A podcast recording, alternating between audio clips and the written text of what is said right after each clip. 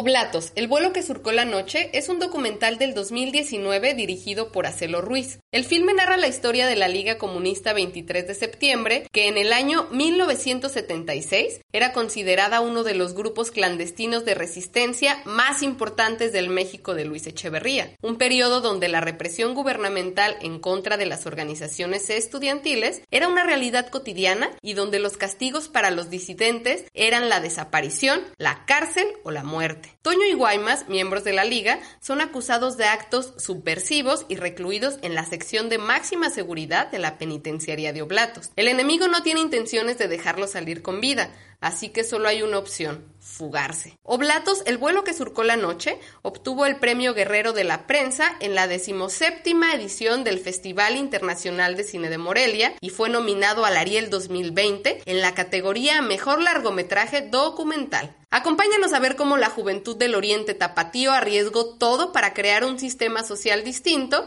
y cómo los mismos de siempre terminaron saliéndose con la suya y en pleno 2021 siguen buscando tu voto. Esto y más en mi pierna, Dios mío.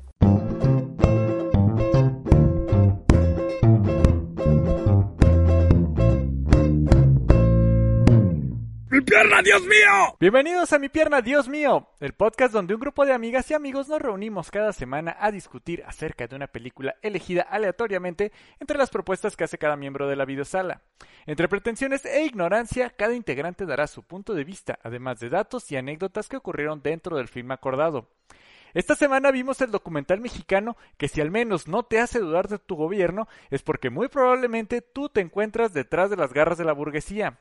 Oblatos, el vuelo que surcó la noche de 2019, dirigida por Acelo Ruiz y con los testimonios de viva voz de los integrantes de la Liga Comunista 23 de septiembre. Déjese maravillar por el hallazgo de este grupo de jóvenes revolucionarios capaces de pasar sobre las murallas y los barrotes del gobierno corrupto y opresor. No se fije en la continuidad y disfrute de este, su bonito podcast involuntariamente mamador, que vivió lo suficiente para convertirse en un Battle Royale de spoilers. Y justo como en el Teletón, pero sin el llanto de Lucerito, de último minuto llegamos a nuestra meta, 100 suscriptores en YouTube. Siga bajo su propio riesgo y debatan con nosotros las películas más pretenciosas que conocemos. Muchas gracias por dar clic en el enlace. Eh, mi nombre es Alejandro Coronado. Arroba soy el Coronado es la forma de contactarme en Twitter e Instagram. Recuerden que mi pierna, Dios mío, lo pueden buscar. Eh, obviamente, si lo están viendo, es eh, solo en dos, viendo o escuchando. Solo estamos en dos plataformas, YouTube o Spotify. Así que muchas gracias por estar dando clic en este reproductor de la internet. También muchas gracias y si ya se suscribieron a cualquiera de las dos plataformas, se los agradecemos mucho. Eh, este es nuestro final de temporada.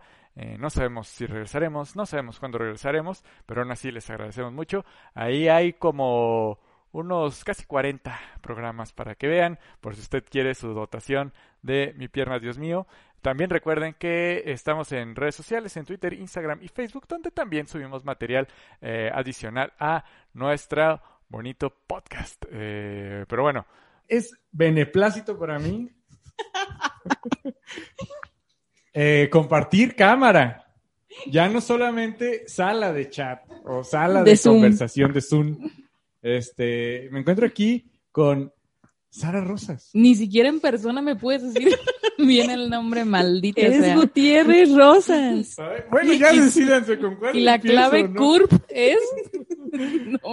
Bueno, Sara, muchas gracias por estar, por, venir y ser una covidiota junto con nosotros y, compartir eh, sala, micrófono y, sudor también, porque, hijo de su pinche madre. Sanitario este, también. Sanitario con hielo, porque gracias a nuestro gobierno estamos sin agua.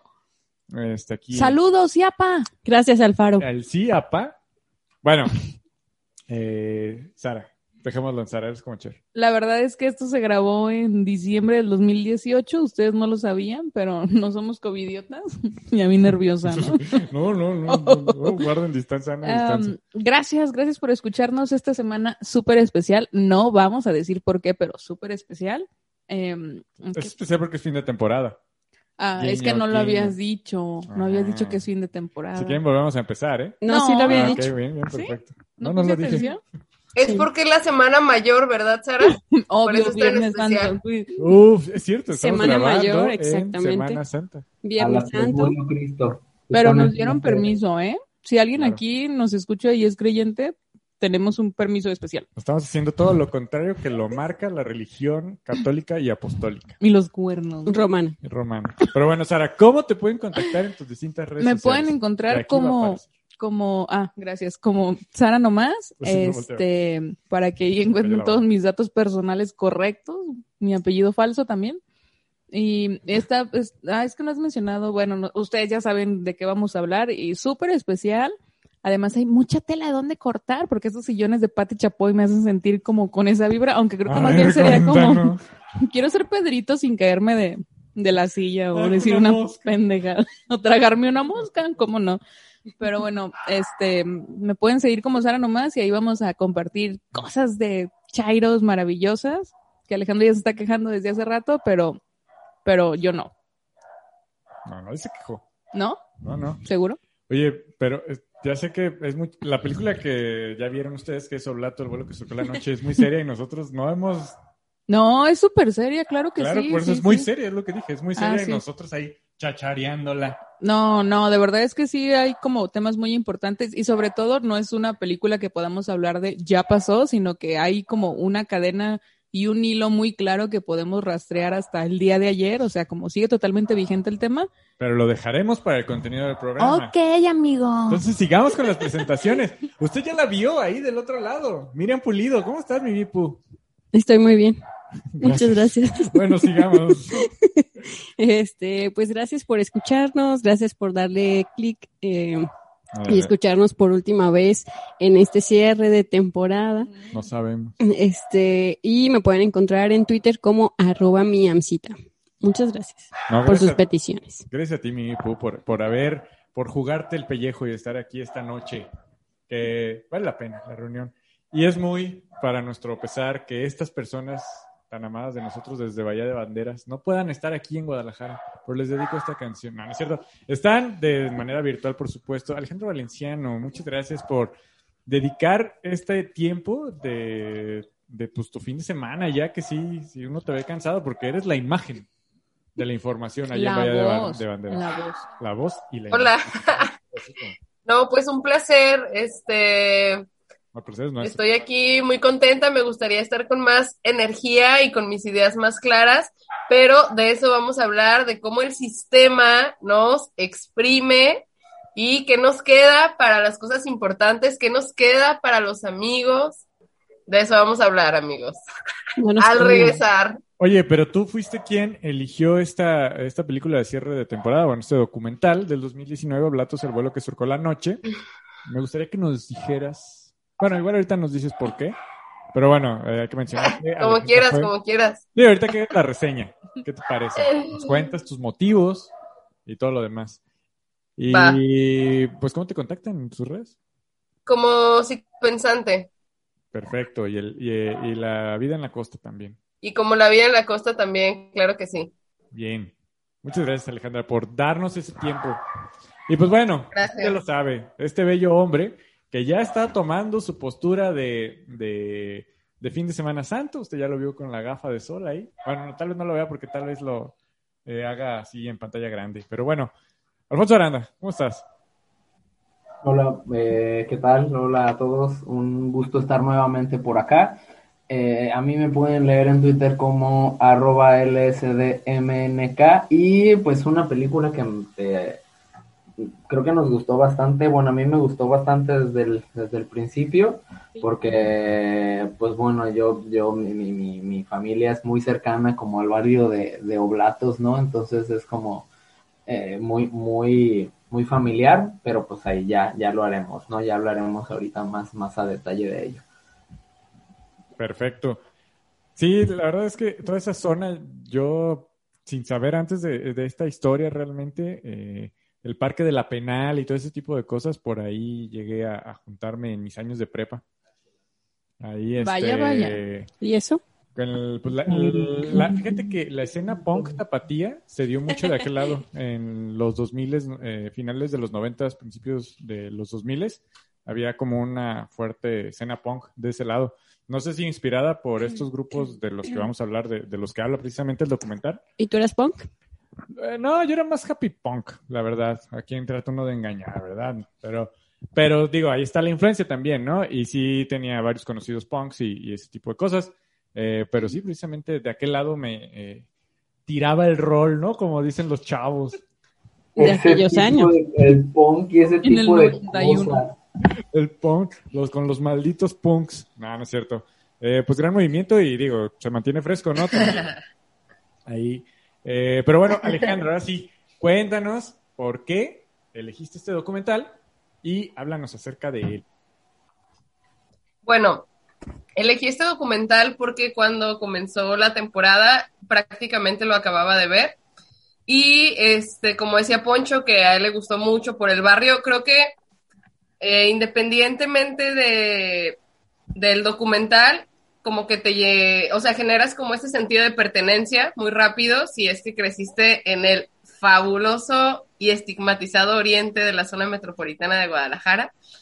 Eh, yo no estoy tan cercana a Blatos, pero bueno, prácticamente es este es la misma zona y lo que y bueno, yo lo recomendé porque lo acababa de ver, me parece que si estás en Guadalajara, bueno, en general está bien verlo, pero que si vives en Guadalajara, pues es así como ya cultura general, ¿no?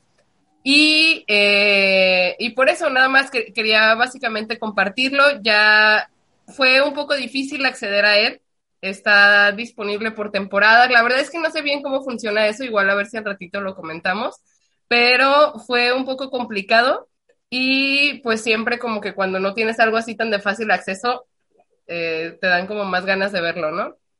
Pero básicamente por eso, porque me parece que, además como dice Sara, ¿no? Que es una historia cercana, yo la verdad no, no tengo tanta información como Sara para decir que hasta ayer, pero, por ejemplo, me hizo clics con historias que me contaba mi papá, ¿no? De, digo, no sé si, si coinciden en la época, pero mi papá siempre hablaba como de los estudiantes revoltosos que tomaban, que tomaban el camión en la boca, ¿no? Así como que como un tipo mito y yo era como de, "Ah, órale, va, va.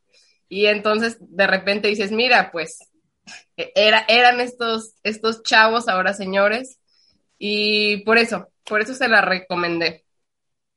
Como ven. Oye, ¿y de qué va ¿De qué va? Oblatos? Bueno, este, Oblatos, El vuelo que surcó la noche, es un documental que cuenta la historia de unos exguerrilleros, bueno, no, no exguerrilleros, eh, de unos jóvenes que participaron en una, bueno, era un movimiento que comenzó, ellos lo cuentan, para democratizar a la FEG, que era la Federación de Estudiantes de Guadalajara, donde sí, ahí estaban nuestros grandes líderes universitarios. Hay una, ah, eso era lo que quería compartir en Permíteme que pantalla. Ah, no Ah, No, no tengo aquí la imagen. el audio. Este, no, no tengo aquí la imagen, pero es de un meeting donde está Raúl Padilla, está Tonatiu Figueroa y está Alfredo Peña Ramos, este, que pues básicamente son las cabezas de, de la universidad y Tonatiu pues ahora en la política. Ah, bueno, esa es la historia, ¿no? Y, y Sí. son estos personajes y bueno, ahí comienza la historia, estos jóvenes querían este, democratizar esa, esa, esa federación y ellos cuentan cómo al, o sea, al primer golpe de represión dijeron, no, esto va, esto va más alto, ¿no? O sea, como siempre en esta lucha, cuando, cuando luchas con una estructura es como que se genera como esta relación, ¿no? De te reprimen y dices, ah, ok, entonces voy por más, ¿no? Y bueno, de eso básicamente va. Eh, ellos estuvieron presos en la penal de, pues ahí, en, en la que, donde está el parque de la penal. Y bueno, se escaparon y básicamente esa es la historia.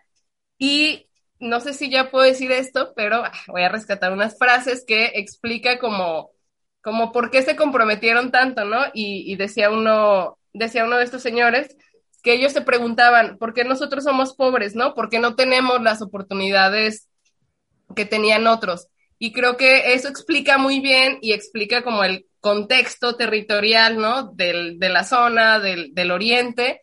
y de cómo históricamente, o sea, está la frase, ¿no? De la calzada para allá, y básicamente con esas ideas y luego eh, estos chavos, ahora ya señores, pues como que dijeron, si vamos a ser revoltosos, vamos a tener las bases, ¿no? Y cómo se pusieron a leer toda esta teoría marxista y entonces termina siendo una lucha de clases que impulsaron así, pues, eh, unos jóvenes, ¿no? Y cómo tuvieron que resistir a toda esta represión, que ya que vean el documental, bueno, ahí, o sea, ellos sobrevivieron, ¿no? Ahora sí que sobrevivieron para contarlo. Pero bueno, de, de eso va, de eso va más o menos. Fíjate que ah, ahorita, bueno, con, todo esto que comentas, es completamente todo lo contrario a Nuevo Orden, por ejemplo, de lo que... Ándale. De, lo que de lo que va este documental. Eh, yo, lamentablemente, no tuve la oportunidad de verlo en esta... Porque, bueno, hay que mencionar que fue un, esfuerzo que se hizo desde eh, Alejandra, que estuvo contactando a la gente de la producción del documental para que nos pudieran facilitar un link, así que eh, de, para poder ver eh, esta, este documental de nuevo. Yo lamentablemente no pude verlo, tengo que admitir, aunque ya lo había visto en Filmín Latino cuando lo estuvieron exhibiendo. Eh, pero bueno, muchas gracias. Hay que darle una, un, muy fuerte agradecimiento a, la producción. ¿Con quién te comunicaste, Alejandra, para, para que nos dieran estas posibilidades? Con el director. Ah, qué chido. ¿Con Acelo Ruiz? Sí, así es. Ah, pues mira, muchísimas gracias a hacerlo por este facilitarnos esto y pues para que pudiéramos eh, realizar este podcast. Este, vamos a hacerlo bien, ¿eh? No, no, cuidado con que vayamos a decir algo feo. Eh, no, bueno, eh, este documental del 2019, fíjense que ahorita checando un poco de información, hay que mencionar que estuvo en Kickstarter. Entonces, pues vaya, qué mejor forma de que la, la, gente que quería que se realizara esto fue la gente que, que ayudó a, contribuir. Tuvo 108 patrocinadores en esta plataforma y reunió al menos ahí 160 mil pesos. Entonces, sí hubo gente que, que, apoyó, ¿no? El, digo, obviamente dudo mucho que hayan sido solo 160 mil pesos los que se gastaron en esta producción, porque la verdad es que tiene una muy buena calidad. Y pues bueno, generalmente este tipo de documentales pues no, no logran recaudar eh, el, el, dinero que, que se gastan, pero eh, es un esfuerzo en general, ¿no? Ahí tanto de la gente que, que, que cooperó, tanto de la gente que lo produjo, así que eh, vale mucho la pena mencionar este tipo de cosas. Además, porque hay cinco años. No, porque justo eso, ¿no? Creo que es una historia que vale la pena ser contada, ¿no? Me decías, ¿por qué lo recomendaste? Como que yo la vi y dije, no manches, tienen que verla. Y me, yo te quiero preguntar, Alejandro, todos sabemos aquí que el documental no es tu género favorito, ¿no? Sin embargo, la viste en su momento. Entonces, me parece interesante. O sea, ¿por qué, ¿por qué alguien que no le gustan los documentales dijo, a huevo, la voy a ver? Fíjate que... La entrevista. Por mi trabajo, precisamente, este, me toca estar en la producción de un programa de denuncia ciudadana. Se mm. llama Cosa Pública de aquí de, de Jalisco. Eh, sí, Saludos. Un saludo a Rubén Martínez, Jesús Estrada y también a Fabián Cáceres, que, está en la asistencia de producción. Este, eh, y ellos eh, ya han tenido de entrevista a, la producción y a varias personas que forman parte de, del grupo, ay, se me fue el nombre del grupo. la Liga de, la, de la Liga Comunista. Gracias. Ya han tenido varias veces también ahí de entrevistados a ellos y en su momento, este, eh, antes de que se estrenara aquí en el Festival de Cine eh, de Guadalajara, eh, ellos también este, lo estuvieron ahí de entrevista y este tipo de cosas. pero en una mención por ahí, este, me acordé de él y quien realmente me motivó a verlo fue mi novia Mirella.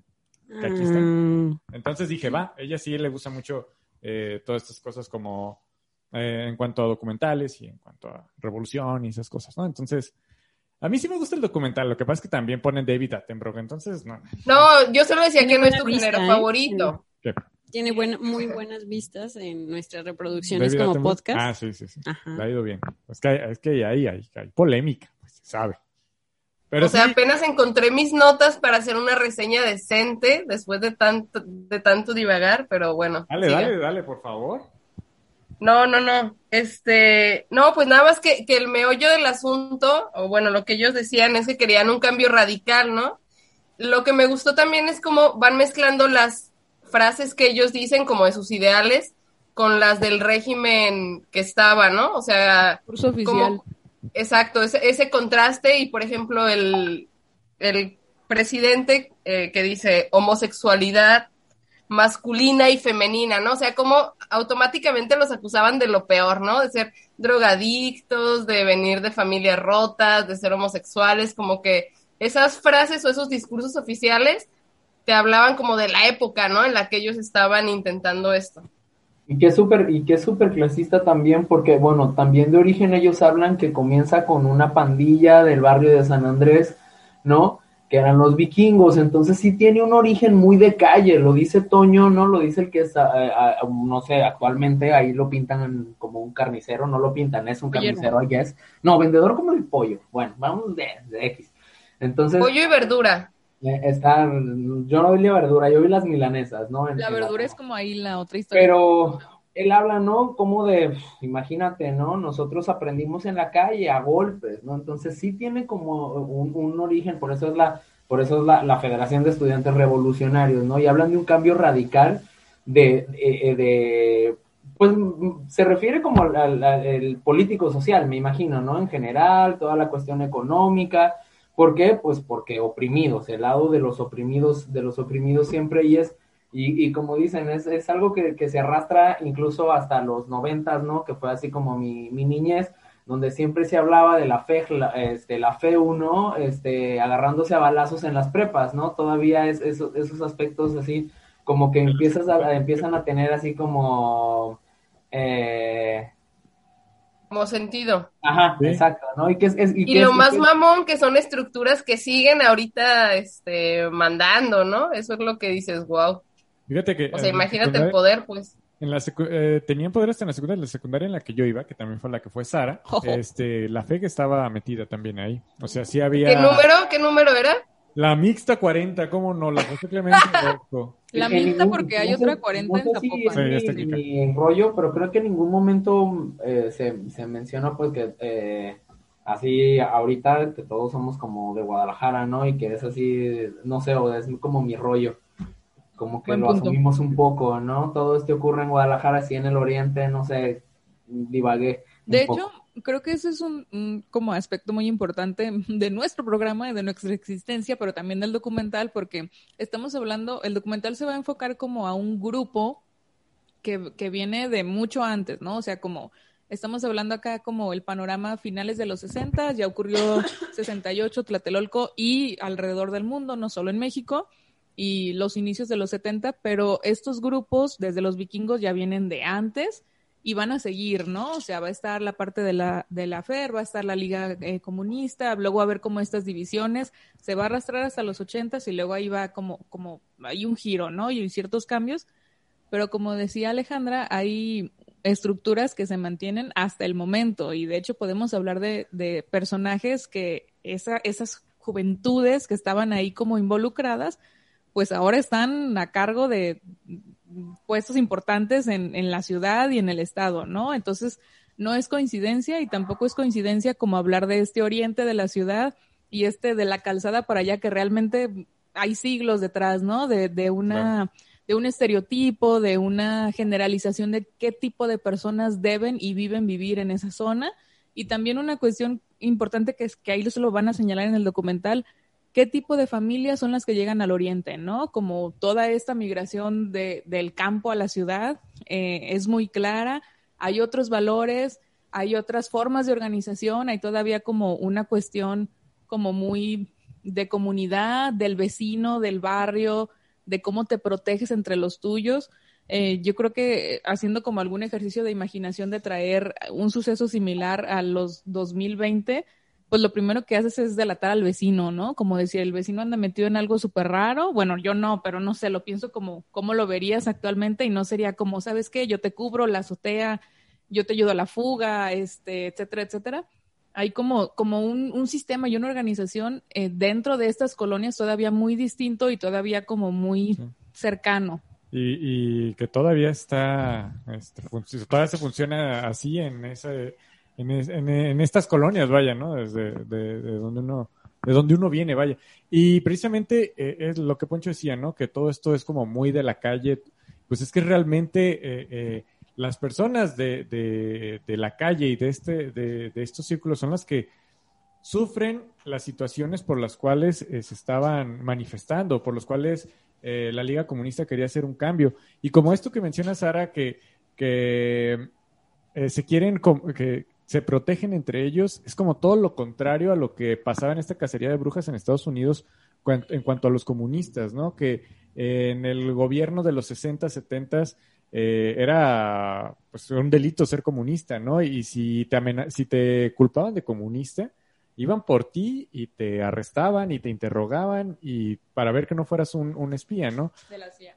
a mí, a mí saben que me gusta, me gusta mucho el documental porque te hace pensar en una Guadalajara que no viviste, ¿no? Donde todavía no habías nacido, entonces te retrata cómo era esa Guadalajara que no te ha tocado ver y que para empezar, pues no sé ustedes, pero creo que pues ya no lo vemos tan seguido, ¿no? Como que se desdibuja porque hay otras luchas, hay otros grupos, hay otras personas que buscan otros frentes. Claro. Y eso, ajá, y eso me, me llama mucho la atención.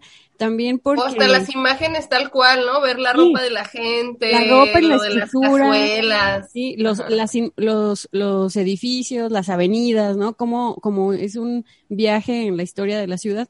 Pero también pues me gusta mucho que te narran cómo es que este grupo que habían sido retenidos en la cárcel intentan salir, ¿no? Y yo este, vi ahí que el director de, del documental lo que hizo fue recrear totalmente la maqueta de cómo es la, la cárcel y cómo fue tal cual el procedimiento para escapar, porque nunca lo hemos, no lo hemos mencionado, pero el documental se trata de estos chicos retenidos y cómo es que ellos escapan, su plan de escapatoria de la penal.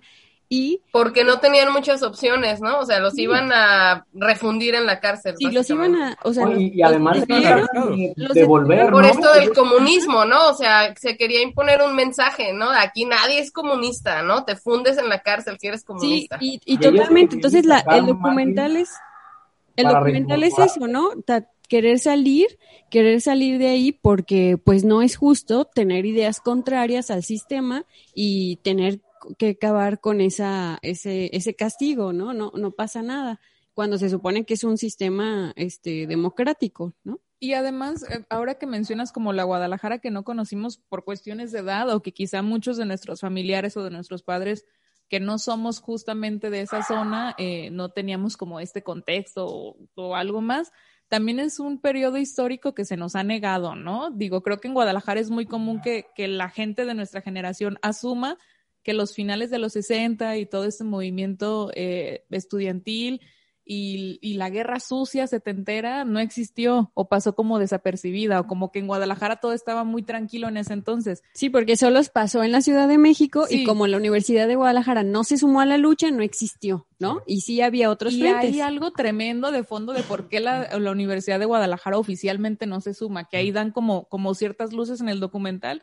pero eso también es muy importante y es algo que lo van a estar como reflejando constantemente ahí, esta cuestión del discurso oficial, cómo se, se, se, mantiene y se sostiene en los medios de comunicación y cómo podemos pensar en 50 años después.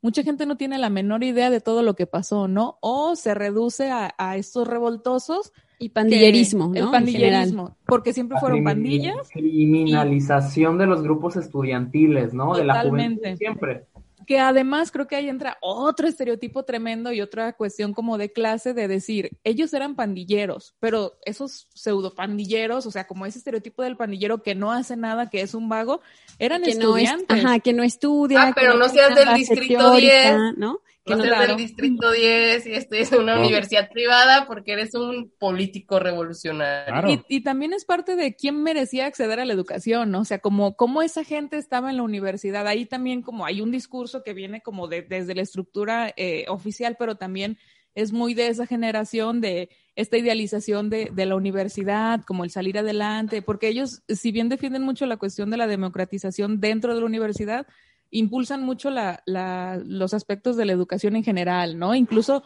las jornadas que ellos hacen, la información es para educar al propio barrio. Entonces, hay también como hay este choque de, de clase de por qué ustedes son universitarios y por qué destacan y por qué quieren tener organización y control en la universidad si vienen de esos barrios donde y de esos ranchos además, la universidad van para qué, ¿no? Sí, totalmente, totalmente. Pero yo creo que sin eso no hubiera este pues abierto la apertura de y libertad de cátedra que tenemos ahora. También eran otras formas de, manifestarse, ¿no? Ahorita en estos momentos yo creo que la forma más cercana a las manifestaciones que, que ellos eh, hacían pues son las manifestaciones feministas, ¿no? Y aún así ellos están, están dispuestos a, una revolución realmente, ¿no? A una, y es lo que se ve en el documental, pues, o sea, ellos no tenían eh, este eh, miedo a morir por la causa y mucho menos, y bueno, y tampoco, no quiero decir mucho menos, pero tampoco tenían miedo a, llegar a las últimas instancias que podría ser tomar una vida, ¿no? Eh, ahí, de, de hecho, cuando ellos se fugan, pues sí hay un enfrentamiento armado, ¿no? O sea, eh, no sé, no, no, en este momento no recuerdo si hubo bajas. y, no, y ellos lo dicen, que no había otra forma más que la violencia. O sea, quizá ahorita en el 2021, con tantos tratados en derechos humanos y las redes sociales, se nos ocurren más formas, pero ellos, ellos lo dicen no teníamos más forma más que la violencia. ¿Por qué? Porque el Estado, la primera respuesta fue con violencia, ¿no? Entonces, ellos con eso lo dejan claro, creo. Y, es que eran los momentos donde, bueno, todavía hay muchísimos desaparecidos, no deja de haber desaparecidos aquí en México, este, precisamente, eh, no solamente por grupos delictivos, sino por nuestro mismo gobierno. Eh, y en esos momentos eran hasta cínicas las desapariciones, ¿no? De, de las personas. Entonces, Híjole, sí. Eh, ahorita, pues bueno, ahorita el internet eh. está plagado de, de lo mismo. pero bueno, no, no sé. Después de una autorización de dedito, de, dedito reumático, podemos seguir con esto. Eh, Poncho, ibas, nos ibas a, dar algo, unos datos muy importantes y puntuales, en donde se van a omitir nombres. Ah, no es cierto. No, creo que obviamente, eh, nada de eso de comitir nombres, el documental es muy claro, ¿no? Con las personas, las figuras que, que participaban eh, en estos movimientos, tanto a favor como en contra. Entonces, pues no hay miedos aquí ya. Pero no menciona los nombres, acá no ah, menciona nombres. No, habla siempre como de la estructura, ¿no? Habla siempre como de la estructura de cómo, cómo está muy, muy entrelazada con la, con la la mano armada del, del gobierno, ¿no? O sea, las, las desapariciones, ¿no? Cómo, cómo se empiezan a armar cuando se, recuerdo muy bien, el primer muerto era un vato que le decían el borrego, ¿no? Así ahí fue cuando dijo, wow, ¿no? Lo mataron, así es como no podemos ya andar así, ¿no? Necesitamos, necesitamos defendernos. Eh, y, y, y, o sea, es no, no sé cómo, cómo lo, lo, lo, viven ellos, ¿no? Pero, o sea, yo recuerdo y, así mis, mis momentos de la prepa estaban como bien, bien pendejo yo, ¿no? O sea, neta.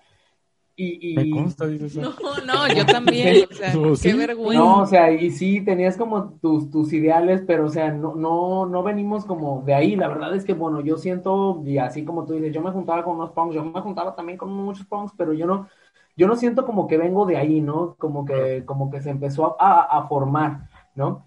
Además, tú eres de eh, Oblatos, ¿no, Poncho? Sí, mi familia es de, sí, pues de Oblatos. Yo, yo viví así un, muy poquito en, Oblatos, pero toda mi vida yo estuve en, Oblatos, ¿no? Entonces, por eso digo que es como, como muy cercano, por igual, ¿no? Por la, la Expenal, no, San Andrés, todo. Oblatos era una hacienda, no lo hemos dicho. Oblatos era una gran hacienda. Una gran, gran pensemos como el Oblatos actual atascadísimo de colonias, o sea, hay como una configuración muy distinta que también permitía que fuera como más barrio. Barrio, ajá. Estas condiciones que pues cada vez es más difícil encontrar, ¿no? No, y, sobre, todo eh, porque también en mi familia hay como Uh, quizá corrí la fortuna con que del... mucha de, la de mi genera, de mis generaciones anteriores pudieron mínimo no hace hace como hacer la prepa y tener carrera no no no seamos ricos. Y entonces te vas como empapando no yo porque pues, así todas mis primas era como así la la cuando se agarraron qué a ver qué no, no veo no veo el chat no entonces eh, como yo recuerdo, saben mucho como, como esta eh, imagen de la, de la credencial que, que mandaste de la federación, cómo se hablaba de cómo te abría como la puerta, ¿no? O sea, como que era como de, sí, vamos a tomar esto, ¿no? Somos de la federación, necesitamos un camión de refrescos, ¿no? Y es como de, ¿qué? O los camiones, ¿no? Los, las rutas, este, las rutas, que claro, utilizaron para escapar, rutas, ¿te acuerdas? entonces, este, también es- es- ese es el rollo, ¿no? Ahí lo dice como a, favor de la cultura, ¿no? Entonces, eh, cómo se entrega mucho el, poder y creo que yo estoy, podría asegurar así como que todos conocemos una historia así como de, de personas que estuvieron inmiscuidas o que te contaron una historia relacionada con eso, porque pues somos de Guadalajara y eso, eso básicamente es una, es un pilar de lo que es la UDG, ¿no? Es, bueno, tú no, tú no, tú no, de la ZMG, ZMG, pues ZMG, ¿no? Perdón. No, no, no, también la UDG. O sea, también, ¿no? No, no. No, digo porque no, de que no somos de Guadalajara, ¿no? De que tú dijiste de así, vi que esa carita así como de que tú no eres de Guadalajara, es de Noruega ella. Venimos de familias más aburridas. güera. No, no, no, o sea, yo la verdad no conocía absolutamente nada de, o sea, de esa Claro. lucha, hasta que una vez en un empleo, en uno de mis primeros empleos, un fotógrafo me dijo que él se inició como fotógrafo en e- el, tomando, tomando fotos de la, de los enfrentamientos en las pandillas, ¿no? Sí, yo igual hasta que tuve realmente encuentro con la gente de, de este documental. ¿Quién? eh, ¿Qué? Miriam, Este Marco Aurelio, el fotógrafo, ajá. Saludos. saludo a Marco Ajá. Aurelio, el fotógrafo. Oigan, este, otra cosa respecto al documental es que me gustó mucho, bueno, insisto en la recreación de cómo ellos, cómo los detenidos intentan salir de la cárcel y se me hace, bueno, a mí me puso mucho como nerviosa, como emocionada, o sea, ya sabíamos que iban a escapar porque de eso se trata, ¿no? Pero me pone muy tensa como la escena y hasta preocupándome, ¿no? Y pensando en que las mamás se involucran tanto para ayudar a sus hijos a salir y que no importa que también ellas fueran a Ah, parar claro, a la ¿Cómo cárcel. les pasaba? ¿no? La comida les pasaba. Y cómo en la comida les pasaban este eh, así cosas para ir cavando para la salida de la cárcel. Casi, casi la pistolas, Dios La Sí, paciencia, no. Armas, pasaron Y- y además- armas, el filtro. Sí, y además que, o sea, las mamás no dudan, ¿no? O sea, no importa, yo voy a hacer lo que sea por ir a salvar a mis hijos. También porque Y- saben que estaban ahí de manera Y, injusta.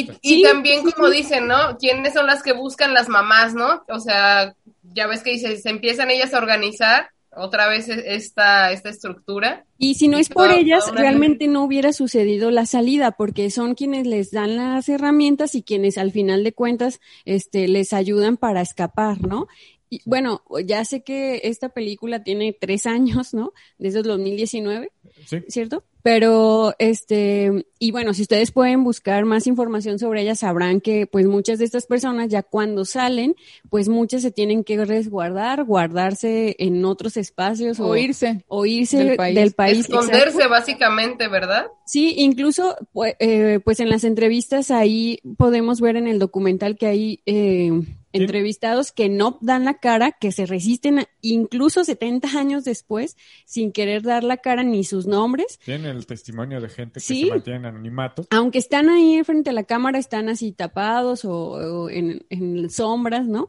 Y este, y bueno, muchos de ellos también hay que reconocerlo, regresaron, crecieron, se formaron, ahora son grandes investigadores, grandes políticos o, o, o evolucionaron, o sea, no se quedaron Los jefes como de algunas personas. Exacto, son jefes de algunas personas. Y Dice- bueno, se me hace como que chido, regresa pues. 17 años después, ¿no? Se, uno, creo que creo que es, es Toño, el, el, el, el, el de los pollos, Sí. ¿no? Creo que él dice que regresa 17 años después, ¿no? Estuvo, es mi- mi- eh, entonces, la, la reinserción, ¿no? ¿Cómo, cómo regresar? Algo, me, me- me- lo recuerdo mucho a él porque me, me parece que habla como con mucha elocuencia, ¿no? Tiene, tiene como una manera de, de expresarse como, como muy Te atrapa. utiliza, y sabes utiliza qué, un, un Ah, lenguaje Hay también, ¿Qué? hay, hay una escena donde se están manifestando en el centro, este, no, no sé si la recuerdan, que a mí lo que me inspiró fue como respeto, ¿sabes? Por ellos, porque a veces pues uno está chavo y a lo mejor los veías ahí y decías, estos güeyes qué, ¿no?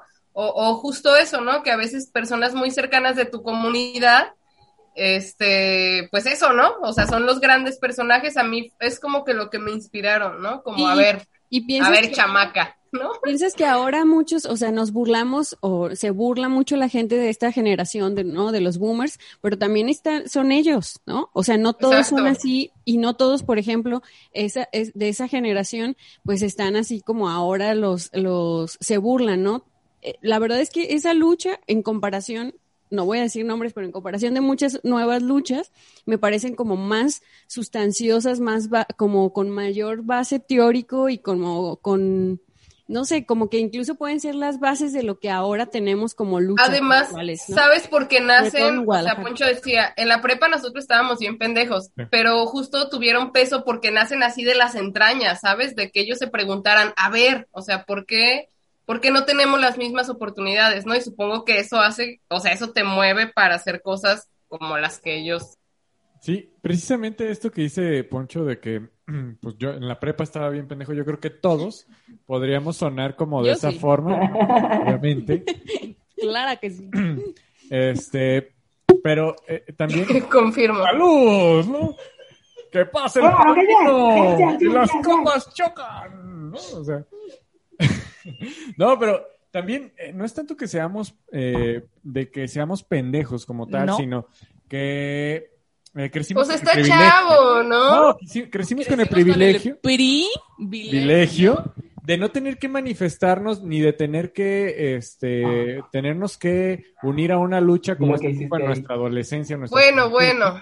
que no, es que realmente las luchas a las que uno cree poderse unir en, en la prepa era como Eran como Sí. minúsculas, Legalicen ¿no? ya, ¿no? legalicen la marihuana o acá no, sí un live aid, ¿no? Que uno que es más No, pero yo también siento que la prepa es ese camino en 90s, el que 2000s, ¿no? en el que exploras y descubres por qué, qué Claro. quieres hacer, ¿no?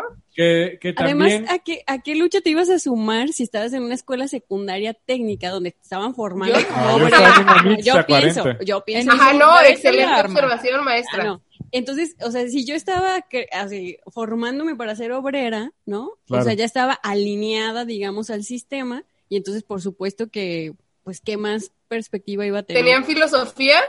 Sí, claro, eh, te- o sea, está el canto que todos lo, sabam- lo sabemos, lo podemos cantar. No, no, que si tenían clases de... Ay, Ah. Bueno, está bien. A ver, Pero en cambio uno que iba en una secundaria tonalteca que promovía el arte de la cerámica, pues ya, ahí había algunas ideas. Es que Ah. las manifestaciones de esta, de esta liga comunista y de estas personas viene desde su necesidad.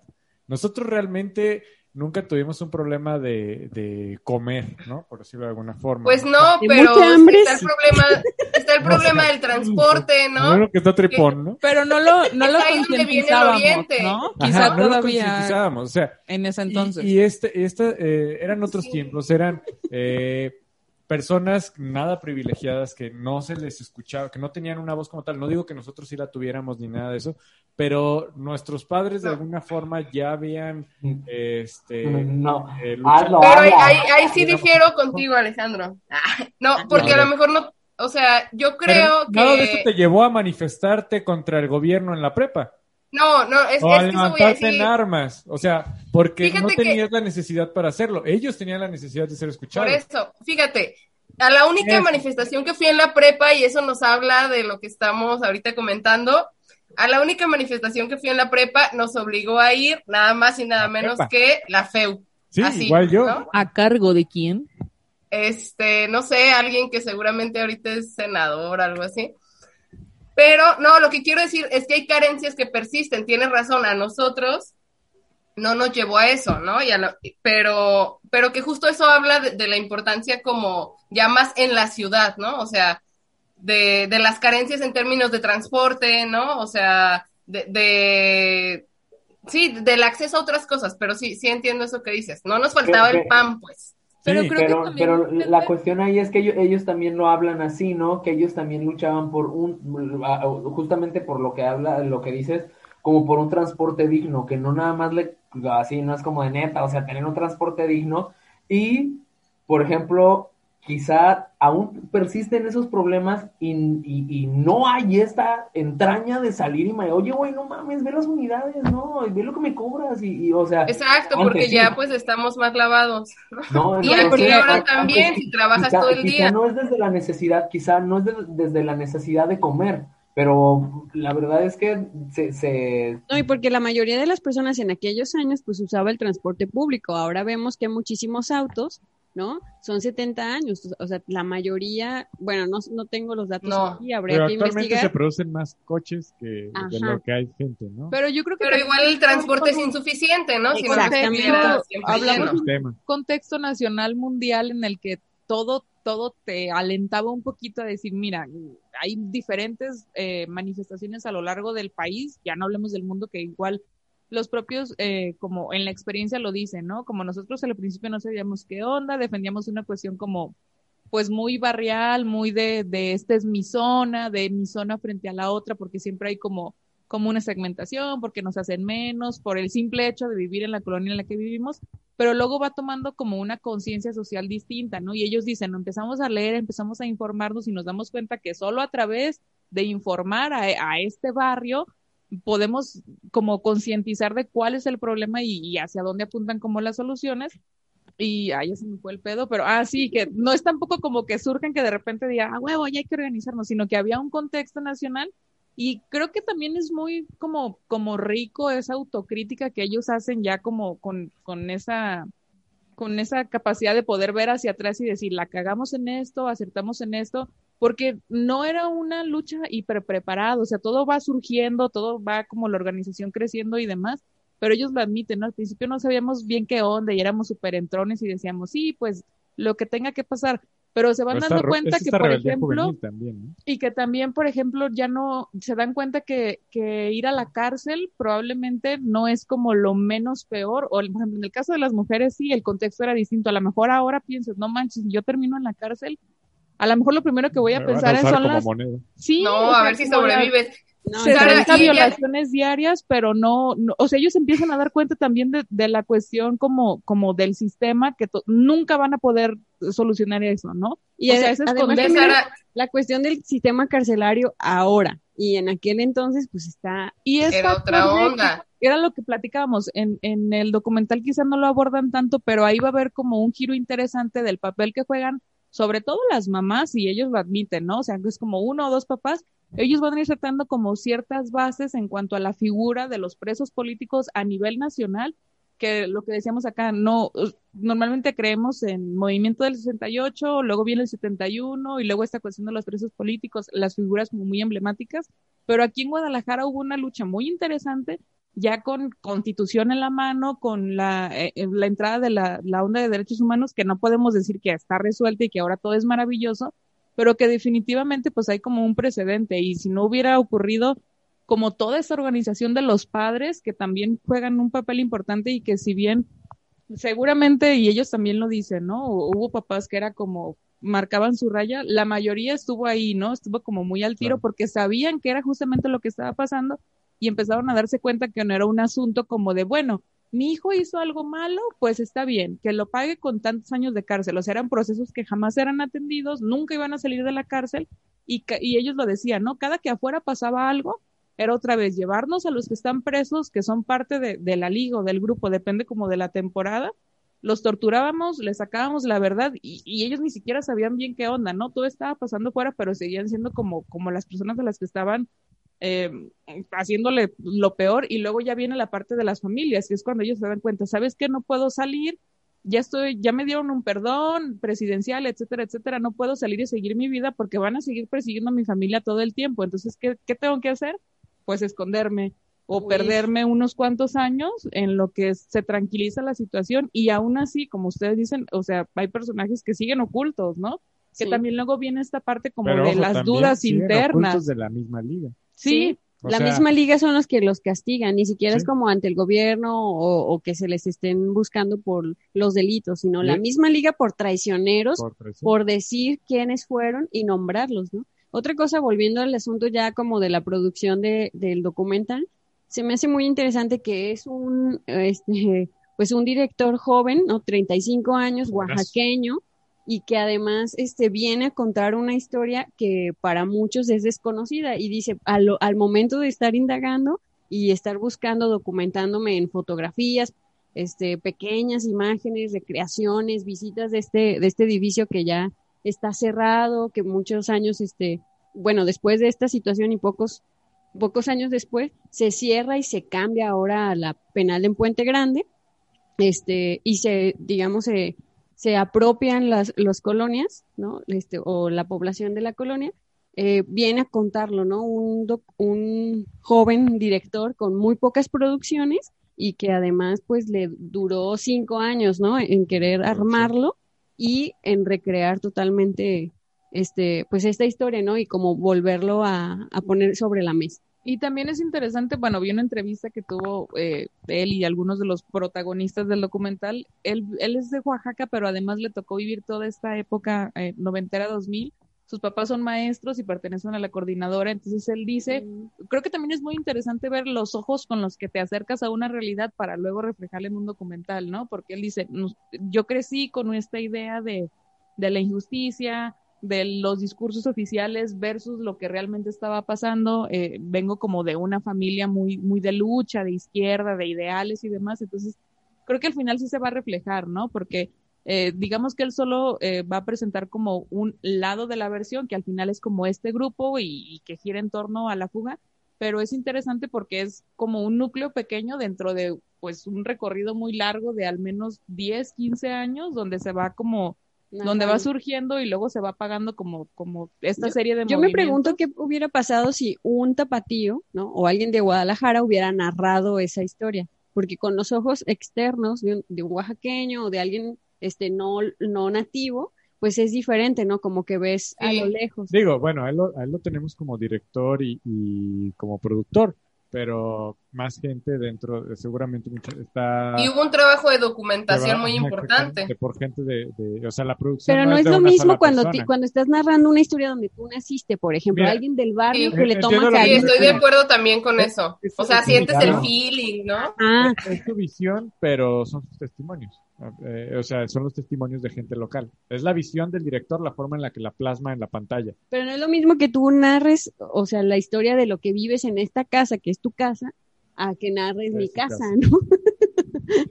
Quizá hubiera sido algo como más bueno, sensorial, ¿no? Pues la chilladera, yo, yo no soy de esa colonia y terminé moqueando, imagínate.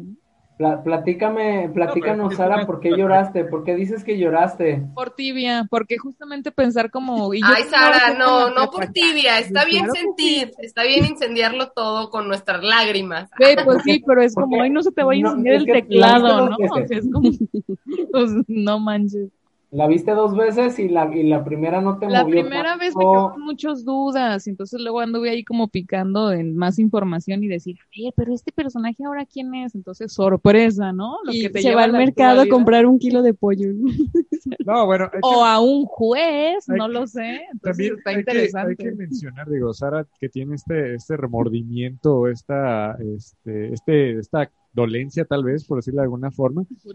Es, espalda. No es porque seas inútil ni nada de eso, es porque hubo gente que ya peleó para que tal vez tú no tuvieras que hacerlo, ¿no? O sea. Exacto, eso costó estar, vida. Es estar agradecido tal vez con esas personas que, que, que formaron parte de movimientos como estos para que nosotros realmente no nos sentemos de aquí nomás. Pues, Pero yo creo que lo y para que ahora un partido se ponga el nombre de movimiento, para, además, ¿no? O para que nosotros como adolescentes en ese en nuestros momentos adolescentes, nuestros momentos de adolescentes no tuviéramos que la, la necesidad de aprender a golpes, ¿va? literales y, y, y en sentido figurado lo que tenía que ser un cambio social o una revolución. ¿no? Pero ¿qué tanto existe un cambio social en la universidad hoy en día? No, claro, bueno. Pero, pero nada que ver. Ese tonito y el trago de chela ya se me hizo como que ya estás un poquito pisteada, además a, a, mí me Vamos, vayan a cerrar esta transmisión. ¿me escuchas? Hay el cambio suficiente para que no nos, no, no nos hayamos tenido que levantar en armas o para no detectar tal vez una injusticia eh, hacia nosotros mientras fuimos estudiantes, ¿no? O mientras, los, mientras somos estudiantes. Como las injusticias que ellos vivieron o, o las eh, agresiones que por la misma policía que ellos vivieron O sea, yo como persona, como hombre moreno, este, yo puedo decir que hoy en día, pues lamentablemente no me han golpeado, ¿no? O sea, no me ha golpeado la policía. Ah. Este, pues no. Pero también el que no nos haya pasado a nosotros no. quiere decir que ahorita haya gente que sí se está manifestando por ese tema, ¿no? Pero en todo caso, gracias a la señora Alejandra, como por tu contexto de vida, por tu núcleo, no necesariamente Exactamente. Pero yo en mi contexto de vida es, eh, pues tú sabes que yo, obviamente yo no vengo de una familia privilegiada ni nada de eso, ¿no? Afortunadamente tuve una madre amorosa que me, que me, que me apoyó y que me llevó hasta lo más que puedo darme, pero realmente no, no tuve la necesidad de manifestarme como estas personas que tal vez sí ellos de alguna forma se hicieron un cambio para que nosotros no tengamos que vivir yo creo que no o sea esa necesidad es de una cuestión ideológica y de una cuestión de cambio social. al final ellos pudieron haber dicho bueno yo me puedo quedar en la universidad como con todo este sacrificio de la familia y, como seguramente muchos lo hicieron. Claro y decir bueno pues bueno está bien jodido siempre en, hay una diferencia siempre se marca como esa distancia de clases siempre nos están recordando que nosotros ni siquiera deberíamos estar aquí, pues bueno, no salgo, me dedico a lo mío, o sea, quizá no, es una necesidad de, sino es como un momento de decir, a ver, ya, esto no puede seguir igual, ¿no? Entonces. Sí, otra vez, es algo que sale de las entrañas y estás viviendo la desigualdad, no tienes si lo pensamos en, en si lo necesitaban o no, pues pudieron haber seguido su vida como si nada, como otros vecinos le siguieron y como muchos a lo mejor eh, papás, ellos pueden decir, no, esos revoltosos y demás, pero yo creo que va como como una cuestión mucho más profunda de ideales y de como todas las revoluciones. Y ellos lo dicen. Mi director de tesis una vez me dijo, ah, para ser de izquierda tienes que ser pobre, así me dijo, porque es lo único que te mueve a darlo todo, o sea, él decía, si tienes dinero, no sales como de esta zona de confort, ¿no? Entonces, un saludo a mi director de tesis. Donde quiera que esté. Bueno, pues. Regrese ya. Bueno, bueno. Bueno, pues. Bueno, pues como última recomendación, consíganla o espérense, esténse yo creo al pendiente así como de las plataformas, ¿no? Filmin Latino, nosotros la primera vez la vimos en Filmin Latino cuando estuvo como disponible una semana o no, no menos, ¿no? Como... Ajá, estuvo disponible para todo el público, un día. En general, todas las, las los medios educativos. Sí, igual denle like a alguna red social de, de la, del documental y ahí les van a ir como anunciando porque vale mucho la pena y así como comercial. Sigan la página de Facebook, este, Oblatos, el vuelo que surcó la noche, Oblatos, Epic Flight into the Night. Y mientras eso eh, ocurre... Y seguramente van a estar promocionando. Recomendamos, Miriam y yo, que vean una serie de Canal 44 Guadalajara. Mi casa, Canal 44. Sí vale la pena que lo chequen, se llama Clandestino va más o menos como, como por el mismo sentido, aunque no, o sea, tiene otro enfoque, pero hay mucha información relevante que pueden ustedes ir echándole un poquito de inteligencia para ver cómo llegamos hasta donde estamos en este momento. Y son episodios cortitos, son creo que 13, y esa sí está disponible en YouTube eh, cuando quieran. Digo, sí, muy buen documental, vale mucho la pena. Eh, ahí te encargo el micrófono nada más, ¿no? Drop the mic, dice Miriam. Este, no, chequen mucho este, este, este, este documental, este documental que, que, viene de gente que está tratando de hacer un cambio social eh, a una, de una manera grande y fuerte, este, y que, que, está con vida aún para dar testimonio de, de, esta situación. Es una, realmente es una, es un, es un viaje épico, vaya, de, de hasta de una fuga, ¿no? Que pareciera eh, sacado de una película de ficción, este, la planeación y todo, cómo lo hacen es muy divertido escuchar la narración que hacen al respecto, así que yo creo que vale mucho la pena que... yo creo que yo creo este que el sustento del guion, perdón que te interrumpa, en realidad yo creo que está enfocado en la fuga. La película en realidad es la fuga, no es la historia, o sea, es todo lo que lleva a ese momento cool, culmen, ¿no? Que es cuando salen a la calle se arma la tracachinga, como tracachimba, tracachinga que dicen ellos, ¿no? Que son los, que, es como cuando hay muchos balazos y es un desmadre, ¿no? Entonces, este, creo que la fuga es el, el, punto central y, es, me gusta mucho cómo lo la narración. Exactamente, ellos se fugan de noche y de ahí viene lo del vuelo que, surcó la noche, ¿no? O sea, básicamente. Básicamente. Eh, no, eh, y, sí, como dice Poncho, pues es realmente eh, la idea principal del documental, ¿no? El narrar esta fuga completa, pero Sí, ese cuerpo que tiene eh, todo el contexto de, de, por qué ellos tuvieron que fugarse de una prisión, este, es muy, muy importante a, a, nivel local, a nivel Jalisco y a nivel nacional. Y que estoy seguro que hay mucha gente que como yo, hasta que vio el documental, desconocía eh, es, esta historia, ¿no? Al menos eh, tan a detalle. Bueno, ya vámonos. Vámonos pues. Muchas gracias por escucharnos. Hasta aquí. ok. Gracias, mi por, por esas últimas palabras. No, bueno, este, pues muchas gracias a todas las personas que, que han dado clic en el enlace de Mi Pierna, Dios mío. es fin de temporada y muy probablemente sea el fin Nada más fin de temporada. Fin de temporada, dice Sara, que así lo dejemos. Eh, no sabremos cuándo regresaremos ni si regresaremos, pero ahí estará. allá. usted lo puede decidir, usted puede ser el último juez de este momento. Así ¿Usted es. quiere que sea la última temporada o da posibilidad de una cuarta temporada? Déjenos sus comentarios. Sería una tercera temporada, de hecho. Tercera, es que yo vivo, vengo del futuro. Uf. ¿Cuántas cosas hemos Déjenos sus comentarios, háganos saber, ¿quiere usted una siguiente temporada? Mande uno al 5551. Por lo pronto, tiene ahí como 32 capítulos en YouTube que usted puede pasar a, a, a, ver este, y a discutir acerca de películas muy interesantes que, que si no hubiéramos hecho esto, no las hubiéramos visto muy probablemente, ¿no? Entonces, Desde pues, los temerarios hasta la casa de los espíritus. Uf, vayan y vean esos increíbles podcasts que hicimos con mucho cariño por ustedes. Pero bueno, hay que irnos despidiendo. Mimipu, ¿ya estás centrada? Muchísimas gracias por darnos este like clic en el enlace eh, y seguirnos en las redes sociales. Este, síganos en Instagram, en Twitter, en Facebook y a mí solo me pueden leer en Twitter como arroba miamcita. Muchísimas gracias. gracias Saludos a mis sobrinos que me escuchan. Saludos a los sobrinos de mi Alejandra Valenciano, muchas gracias por estar aquí. Que mira, reviviste el acta de cambio este, en esta sociedad, hizo que surgieran más energías en ti. ¿Ves? Pues fue justo lo que empecé diciendo, que este sistema así nos, nos roba y estar con los amigos nos revitaliza. Gracias a todos los que nos escuchan, a pesar de tanto divague. Y pues síganos en las redes, igual suscríbete a ver si algún día alcanzamos los 100 suscriptores. Ya faltan como 8, déjenme decirles. Vamos a no, como y vamos a replantear esto y pues nada, tengan vacaciones o algo.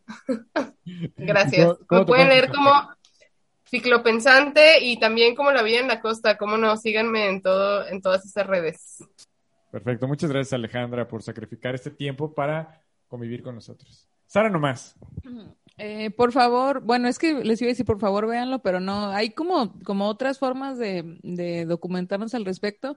Y la ciudad tiene como todavía mucha magia oculta, eh, que es importante como las nuevas generaciones puedes estar a favor o en contra, pero es importante que toda esta información no se pierda ahí en el camino, no se quede como, ay, sí, mi vecino me platicaba. No, hay muchas cuestiones interesantes de quién tiene el control de la ciudad desde entonces y cómo se ha ido modificando. Entonces, eh, si nos siguen en nuestras redes, prometemos decirles cuando esté disponible en alguna plataforma este bonito documental. Y gracias, gracias por aguantarnos hasta este punto.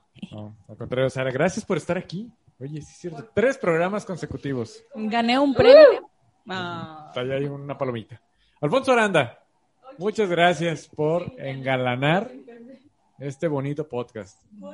Muchas gracias a todos los que se quedaron hasta este momento para escucharnos y espero que se queden para lo que viene. Ya tenemos ahí algunos pensado algo para, para ustedes, pero a mí mientras me pueden leer en Twitter como arroba lsdmnk y espero que sigan al pendiente porque pues no podemos dejar nada más morir todo esto, ¿vale? Ustedes manden sus comentarios. ¿Ya lo escucharon? Poncho no quiere que esto se acabe. Y ya, se acaba hasta que se acaba, dice mi Mipu. Pero bueno, eh, yo soy Alejandro Coronado, arroba soy el Coronado, es la forma de contactarme en mis distintas redes sociales. Muchas gracias a todas las personas que han seguido a mi pierna, Dios mío, en cuestión de desde todo lo que hemos producido eh, a lo largo de este año pandémico. Este es obviamente un podcast que nació junto con esta pandemia, principalmente nació por la necesidad de convivir con eh, mis grandes amigos que los quiero mucho. Y Yo me dije, me prometí que no iba a llorar. este, nada, este, eh, muchas gracias eh, a las personas que eh, disfrutaron de la conversación como yo disfruté de mis amigos y amigas. Este, muchísimas gracias por dar clic, por seguirnos en YouTube, en Spotify y en nuestras distintas redes sociales en eh, arroba mi pierna Dios mío, Facebook, Twitter e Instagram. Y por supuesto, a mí también me pueden seguir en eh, Twitter e Instagram como arroba soy el coronado.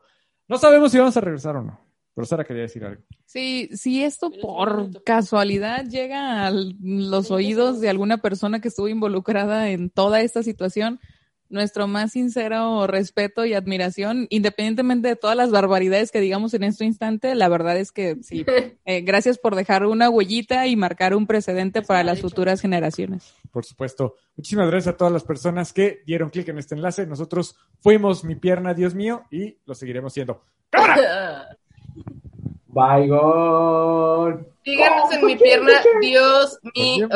Por supuesto. que Déjalo sí. que corra, déjalo que corra hasta que muera, déjalo que corra hasta que muera. Puro pinche timing. ¡Oh! Y se cayó. Los pies de Clarita Ahí y mi los escote. invitados. Júntense por favor a la cámara los invitados. Rápido, los invitados rápido, rápido. Rápido. No, ya no vamos a alcanzar. Sí, sí alcanzamos. Hola, Desi. Oli. ¿Qué, qué, qué, qué, qué? Hola. Este es un besito especial para ti. No está escuchando. Ah, lo- pues no, dile, dile lo que le estoy diciendo.